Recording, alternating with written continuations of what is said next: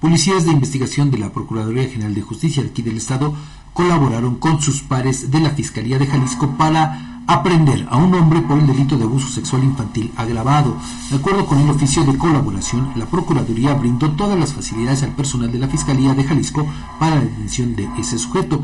Elementos de investigación de ambas corporaciones implementaron un operativo de búsqueda y el imputado fue localizado cuando transitaba sobre la carretera Tlaxcala-Puebla a la altura de la colonia El Hato en el municipio de Chautempan. Este sujeto fue trasladado a Jalisco donde ya fue puesto a disposición de las autoridades competentes.